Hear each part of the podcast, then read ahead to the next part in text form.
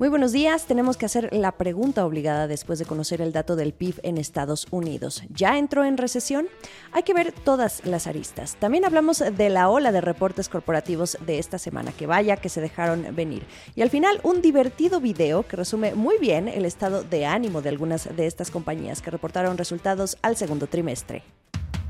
¿Sabes cómo ahorrar durante un periodo de inflación? Podrías pensar en guardar tu dinero en el colchón, pero con el tiempo perderá su valor. Funo te recomienda invertir en fibras, porque tienen contratos de arrendamiento ligados a la inflación y están obligados a repartir sus rentas como dividendos, después de haber pagado sus gastos de operación. Conoce cómo ahorrar en funo.mx diagonal invierte en Funo.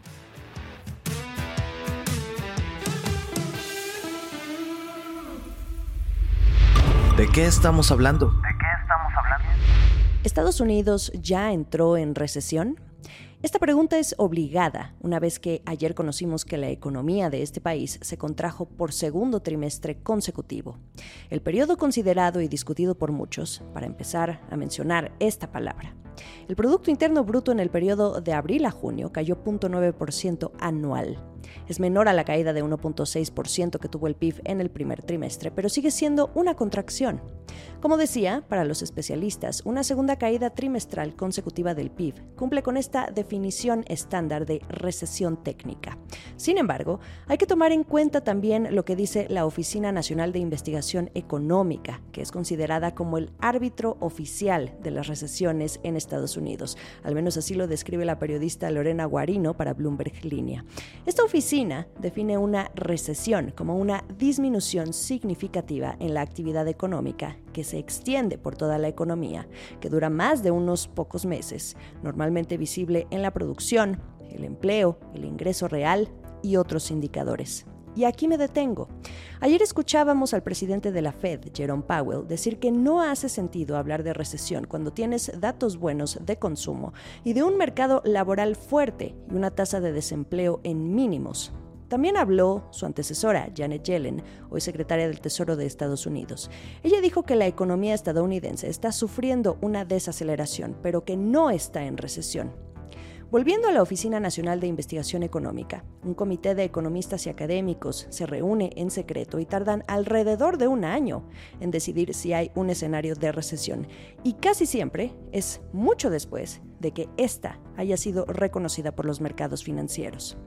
La duración también es otro punto. Van un par de ejemplos. La de la pandemia en 2020 duró solo dos meses, pero la gran recesión, esa en 2008, duró 18 meses. En el caso de 2020, se habló de recesión por un fuerte descenso de la producción y la pérdida de más de 20 millones de empleos en medio de la pandemia.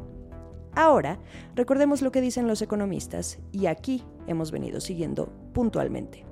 La última encuesta de Bloomberg revela que la probabilidad en casi 50% de una recesión en los próximos 12 meses va a ocurrir. Sin embargo, el sentimiento es que hogares y empresas ya la sienten desde ahora.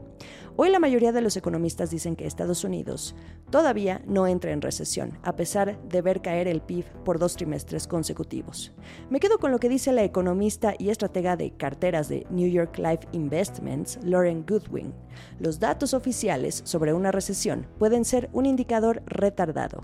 Eso no es necesariamente útil para las personas que toman decisiones hoy en su vida cotidiana y en sus inversiones. Así que Keep Calm. Les recomiendo mucho el análisis que escribe Lorena Guarino sobre el tema. Les dejo el enlace en la descripción de este episodio. Cripto.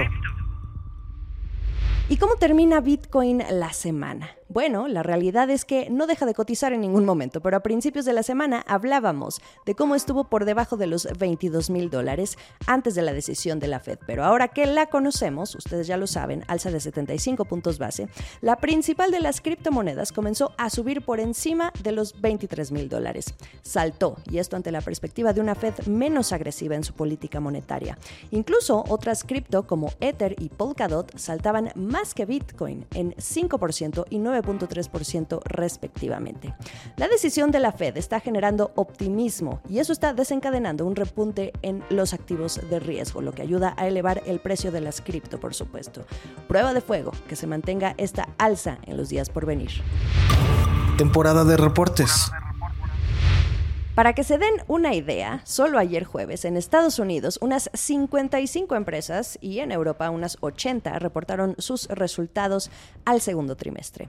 En México también se dejó venir toda la ola, no solo jueves, sino el resto de la semana. Esto también significa poner atención a cómo se comportan las bolsas. Pero como será imposible hablar caso por caso, empresa por empresa, les traigo al menos las más relevantes. Empecemos por México, FEMSA. Hoy no solo eh, embotelladora de productos Coca-Cola, sino un jugador relevante en el comercio minorista, como Conoxo, gasolineras y otros negocios. Sus ganancias aumentaron en 69% anual, pero lo más interesante es que activó un proceso de revisión a su estructura ante lo que considera un desequilibrio entre el valor de la empresa y el precio de sus acciones en el mercado. Suena familiar este argumento, ¿correcto? Es un ejercicio similar al que precisamente otras empresas como otro grupo regiomontano, que es Alfa, han hecho ante lo que consideran una baja valoración. En el caso de Alfa, tras realizar un análisis, decidió escindir su subsidiaria NEMAC y más reciente lo vimos con Axtel. El equipo de FEMSA trabajaría con el Consejo de Administración en una propuesta para liberar valor a sus accionistas y que podría ser presentada hacia finales de este año. Ahora saltemos a las telecomunicaciones. Televisa anda siguiendo los pasos de Wall Walmart, en conferencia con analistas, anunció que Sky, su subsidiaria, va a ofrecer servicios de telefonía celular como un operador móvil virtual. Esto como parte de una estrategia más amplia, escuchen ustedes, para detener la fuga de suscriptores. Esta red estaría disponible muy pronto en este tercer trimestre bajo la red de ATT. Recuerden ustedes que un operador móvil virtual utiliza la infraestructura de un tercero para dar el servicio de telefonía móvil al consumidor final. ¿Y por qué menciono a Walmart? porque será competencia. Walmart ofrece también este servicio de telefonía bajo la marca Byte y ya cuenta con 4 millones de usuarios. Por cierto, Televisa también informó que el servicio de Easy va a ser relanzado. Ahora, quedémonos en territorio de supermercados. Destaca el reporte de Chedraui, creció en ventas y utilidades por arriba de los estimados. Las ventas omnicanal ya le representan el 4% de sus ingresos. Ojo en Estados Unidos porque sus ventas aumentaron en 170%. Pero hay que decirlo, esto es principalmente por la compra que hizo de Smart and Final allá. En el terreno de las departamentales, Liverpool excedió las expectativas, además de que creció en 50% de las ventas en línea y según analistas presenta una mejora en sus KPIs de Click and Collect. ¿Ustedes cómo califican este servicio, por cierto? Su cartera vencida bajó. Al parecer todo bien con Liverpool.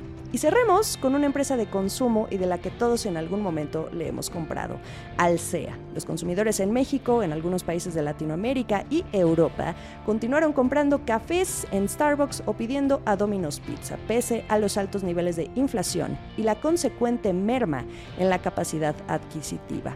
Alsea no solo resistió a la inflación, sino también en México un trimestre marcado para la empresa por un conflicto con el SAT, que derivó en el breve congelamiento de sus cuentas y el cambio muy rápido de CEO. Salió Fernando González Somoza y regresó un miembro de la familia fundadora al mando, que es Armando Torrado. Esto es el dato del día. Siguiendo con los reportes, ahora con empresas regadas por el mundo. Les destaco dos, también muy cercanas a ustedes porque la inflación también acecha a la bebida y a la belleza.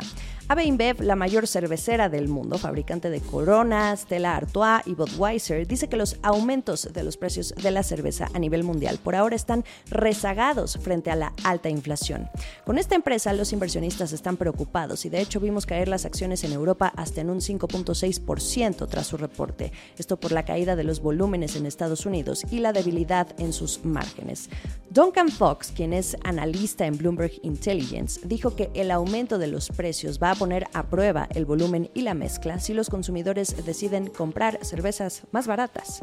Y en asuntos de belleza, L'Oreal. Sus ventas subieron gracias a los productos de lujo, otro caso como el que platicábamos esta semana con LVMH. Fíjense, con L'Oreal el segmento de lujo creció en 15%, con L'Oreal Lux, que superó de hecho a su división de productos de consumo masivo como el Rimmel Maybelline New York y la marca de shampoo Garnier. En este caso, claramente vemos los efectos de la inflación. Los consumidores empiezan a sentirlos y ahí es donde sopesa la opción de comprar productos más baratos. El último sorbo. Vámonos a las Big Tech, paquete completo. Amazon, Apple, Meta y Microsoft. Empecemos con Amazon. El gigante del e-commerce superó expectativas y disipó temores al dar una fuerte expectativa de ventas para los meses de agosto, septiembre y octubre, sobre todo por el gasto de los consumidores en medio de la inflación.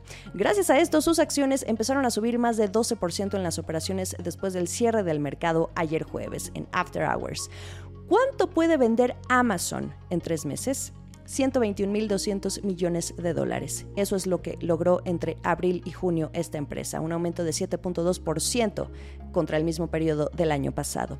No por ello, Amazon anda como en Hawái. La desaceleración económica mantiene en alerta a la empresa, que anda buscando nuevas fuentes de ingresos. Por ejemplo, este mes anunció la compra de la empresa de atención primaria One Medical y así va a entrar al sector salud.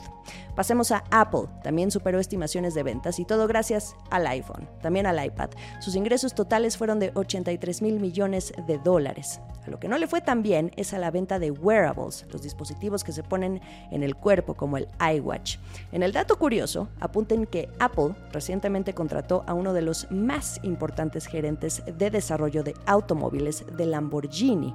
Su nombre es Luigi Taraborelli y esto es para trabajar en su proyecto de auto eléctrico. Y ahora vamos a ver cómo anda Meta de Mark Zuckerberg, la dueña de Facebook, Instagram, WhatsApp, de los más importantes métodos de comunicación hoy por hoy, también dueña de Oculus y potencial conquistadora del metaverso mal porque tuvo la primera caída de ventas trimestrales de su historia, argumentando un menor presupuesto por parte de los anunciantes. Ojo, porque con el sector publicitario también puede haber señales del estado de una economía. Dato curioso acá, Meta está empeñada en hacerle competencia a TikTok. Incluso esta semana hubo un descontento por parte de las familias más importantes del entretenimiento, las Kardashian, que se quejaron de que Instagram cada vez se parecía más a TikTok.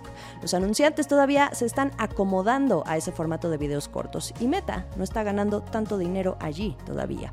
El mayor reto al interior de esta empresa, y ustedes lo saben bien, es lograr que los empleados trabajen con más diligencia para retener a los usuarios, atraer a los jóvenes y evitar una inminente migración a TikTok.